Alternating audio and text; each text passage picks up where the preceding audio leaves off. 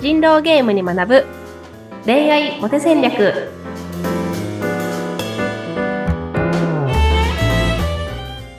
皆さんこんにちは恋愛コンサルタントの渡辺由香とインタビュアーのズッピーことズシヒデツグです。いいかさん、今週もよろしくお願いします。よろしくお願いしますはい。今回なんですけども、テーマが、はい説明上手な人になろう。状況を客観的に分析するコツ。こんなタイトルをいただいております。説明上手な人。なりたいですねうん。ちょっと私もねこの番組で説明上手になれるようにね ちょっと頑張りたいなと自分にプレッシャーをかけてねちょっとやっていきたいなと いやいやいや、思いますけど大丈夫ですよ。はい大丈夫ですか？はい。なかなか言葉でね、説明するっていうのも難しいですよね。あの、時系列で追ってみたりとか、何かこう、系統を立てて、ね、その理論に矛盾が生じないようにとか、ね、説明ってなかなか大変ですよ。ものを説明するって。うん。うんうんうんうん。そうですよね。なんか、なんかその分かりにくい説明と分かりやすい説明の違いみたいな話ってよくあると思うんですけど、はい、分かりにくい説明っていうと例えば「ズビさん聞いてくださいよ聞いてくださいよ」みたいな「昨日すごい大変なことがあって」みたいな。うん。なんか、その、うちの娘がね、3歳なんですけど帰ったら、あの、旦那と一緒に布団で寝てた、ベッドで寝てたんですけど、みたいなもういかにもなんか端に落ちそうな位置に寝てて、もう危うく落ちそうなところ私キャッチしたんですよ、みたいな。まあこれ分かりにくい話し方。ですよね。でまあ、まあ、状況はつかみましたよ。でも状況はつかめたよ、ちゃんと。これね、何が分かりにくいかっていうと、うん。まず何の話かが分からないっていう。うん。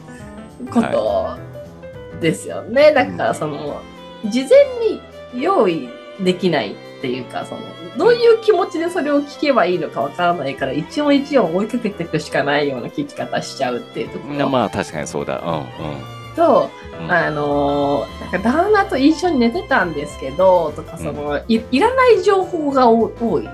今の話で言えば、その、ベッドの縁ギリギリで3歳の娘が寝ていて、すあと少しで落ちてしまいそうっていうヒヤリハットがあったみたいな感じで言えればよくて、その旦那が横にいたかどうかは関係ないじゃないですか。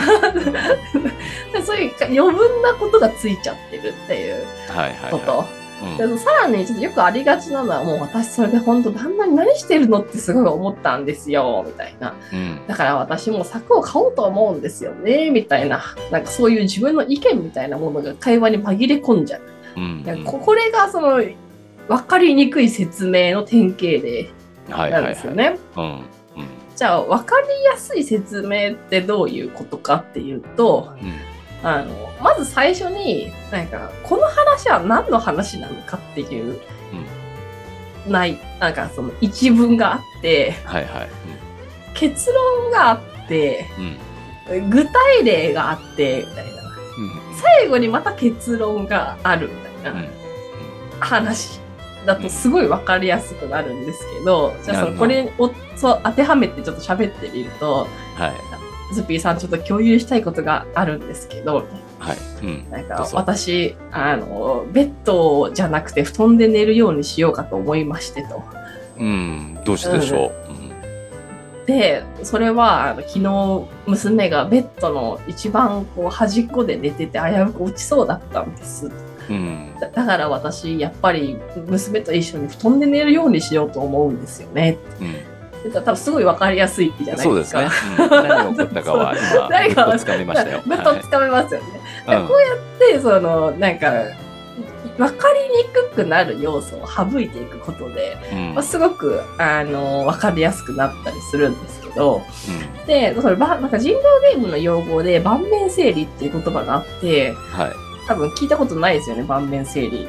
盤面する、あの、一般にはあまり聞かない技だと思います。はい。そうですよね。うんそのその状況がその盤面その今この状況このゲームが今どういう状態なのかっていうのをうんあの整理するっていうはい。話うんで、すごい分かりやすい単純な例で言うと、その、占い師が2人出てい占い師だって自称する人が2人出ています。うん霊能者だっていう人が1人しか自称していないので、多分この人が本当に霊霊能者。で、この霊能者が昨日釣った人は人間だったと言っていて、うんこの場にはおそらく残り人間じゃない陣営、狼陣営が3人いる。あと3回処刑できるから、その、あと1回でも間違えて村人を釣ってしまったら負けてしまうみたいな、うんなんかそういうのがすごいわかシンプルな盤面整理。なですけどね。今どういう状態に置かれてるか、その今をこう俯瞰的にわっと見れるのが盤面整理ということなんですね。そうそうそうそうそうそうそうそうそう、う状況を端的に整理していくっていうことはい。ですよね。で、こういうそのちょっと俯瞰した目線から自分の状況を客観的に見れる力っていうのは、その、まあ恋愛というか、まあ仕事もそうですけど、あの、まあ、すごく重要はい。で、うん。モテる人、仕事ができる人になっていくためには、まあこの力をこう外すことはできないだろうと。うん。いう、ちょっと対極感がね、あるような人って仕事でもやっぱすごいな、みたいな、あったりすると思うんですけど、で、そういう風になっていくためにどうしたらいいかっていうこととして、あのーやっぱりその数字で振り返る癖をつけるみたいなことす。おごく重要だなと思っていて、はい。ささっきの盤面整理も、うん。なんか、ズッピーさんとユイカさんが占い師だって言っていてって言った瞬間すごい分かりにくくて、うん。あの、そこどうでもいいじゃないですか。その占い師が2人出ていてっていう、こうん。の2人っていう数字だけでよくて、はいはいはい。みたいなことだったりするんですよね。だからそのデートでも、その初回デートで10人行って、2回目デートにつかつながったのが3人みたいな。うん。で数字で表していくことによって、すごくその俯瞰した言い方っていうのが自然とできるので、うん。その自分の活動を日々数字で振り返ろうねっていうのも私結構皆さんに言ってるんですけど、ああなるほどね。うんうんうんうんうん自分の活動を数字でっていうと具体的にどんなこう数字で振り返っていけるんですかね？そうですね。例えばですけど、1ヶ月で獲得できたいいね数がいくつで、デートできた女性の平均いいね数はいくつで、おデートまでの日数は平均何日、最大何日、最短何日でした？おメッセージ通数は何通で、みたいなね。超データ取りですね本当にね、うん。それとまあ、俯瞰した言い方では多分ね、それだけも勝手になってるんですよね。はい。うんうんうん。そっか。数値化することだ。まあ数値ってのは本当絶対ですからね。絶対的なうんうんうんうん。数って本当絶対的な信頼が起きるものなんで。うんうんうんうんうん。そうか。デートしたにせよ。で何人とお会いしたにせよ。いいねの数にせよ。すべて数値化、そうなんです。すべて数値化してうん。いく、まあ、癖を普段からつけていくことで、まあ、すごく説明上手になるなっていう感覚はああるんですよね。うん。かそのちょっと要約要約力じゃないですけど、はい。なんかある出来事をちょっとこう俯瞰した目で見るって、まあ、つまり要約するっていうねうん。ことだったりすると思うんですけどはい。なんかそれをなんか練習するのってすごいむ難しくて。うん。うん、なんだろう、まあ目的を、目的から逆算した逆算思考をしてみようとかそういうのもあったりはするるんですけど、はい、でもその数字化するっていうのは、なんか多分いつどこからでも誰でもできるうんなので、うん。はい。うん。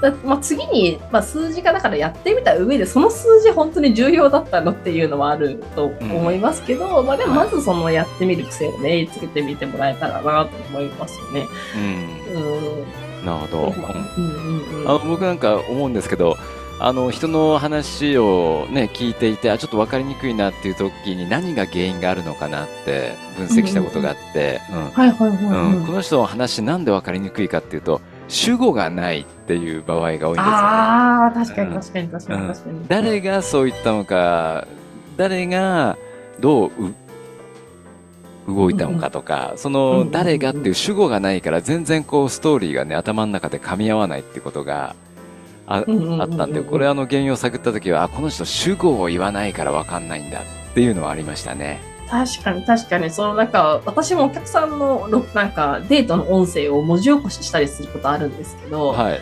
うんなんか結構、はしょっちゃってるんですよね、その言葉とか単語とかを。はい。うん。